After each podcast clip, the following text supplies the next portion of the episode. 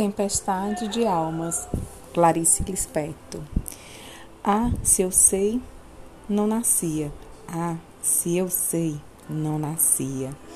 A loucura vizinha da mais cruel sensatez.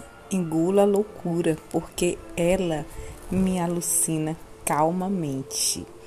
O anel que tu me deste era de vidro e se quebrou, e o amor não acabou.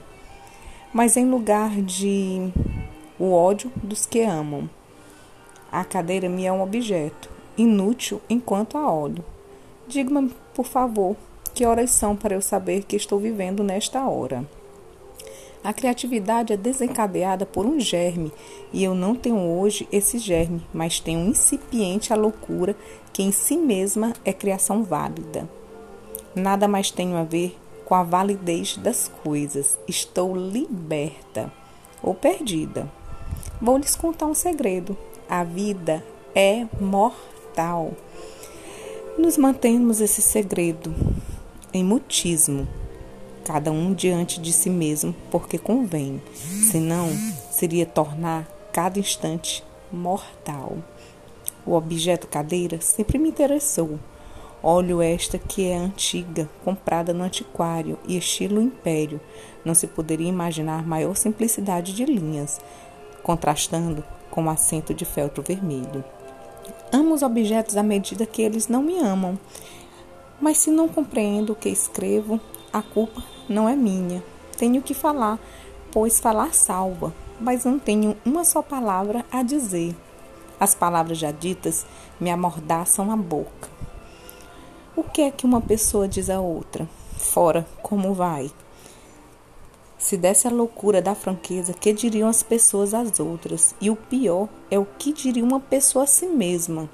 Mas seria a salvação, embora a franqueza seja determinada no nível consciente e o terror da franqueza vem da parte que tem no vastíssimo inconsciente que me liga ao mundo e à criatura inconsciente do mundo.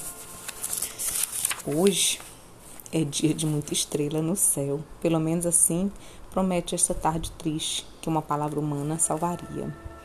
Abro bem os olhos e não adianta, apenas vejo. Mas o segredo, este não vejo nem sinto.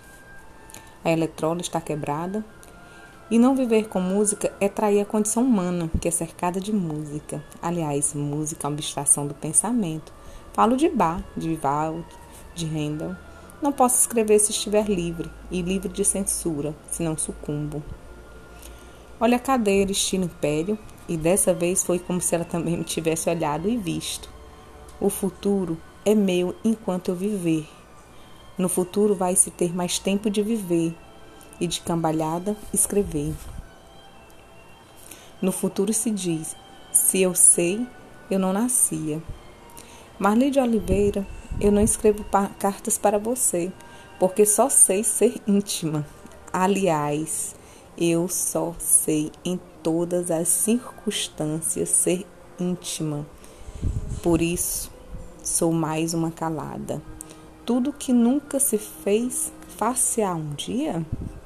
O futuro da tecnologia ameaça destruir tudo que é humano no homem, mas a tecnologia não atinge a loucura, e nela então o humano do homem se refugia.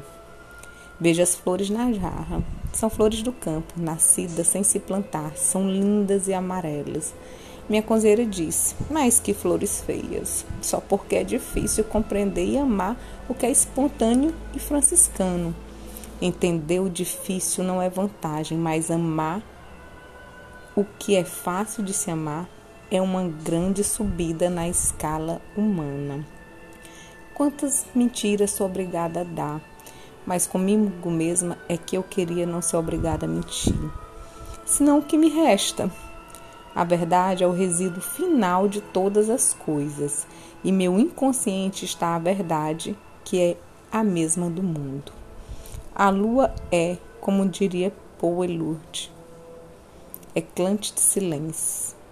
Hoje, não sei se vamos ter lua visível, pois já se torna tarde e eu não a vejo no céu. Uma vez olhei de noite para o céu circunscrevendo com a cabeça deitada para trás, e fiquei tonta de tantas estrelas que se veem no campo, pois o céu do campo é limpo. Uma lógica, se se for pensar um pouco na ilogicidade perfeitamente equilibrada da natureza, da natureza humana também. O que seria do mundo, do cosmos, se o homem não existisse? Se eu pudesse escrever sempre, assim como estou escrevendo agora, eu estaria em plena tempestade de cérebro. Que terá inventado a cadeira? Alguém com amor por si mesmo inventou, então, um maior conforto para seu corpo.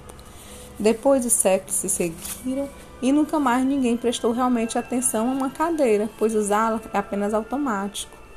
É preciso ter coragem para fazer uma tempestade. Nunca se sabe o que se pode vir a nos assustar. O monstro sagrado morreu. Em seu lugar nasceu uma menina que era sozinha. Bem sei que terei de parar, não por causa de falta de palavras, mas porque essas coisas, e sobretudo as que eu só pensei e não escrevi, não se usam publicar em jornais.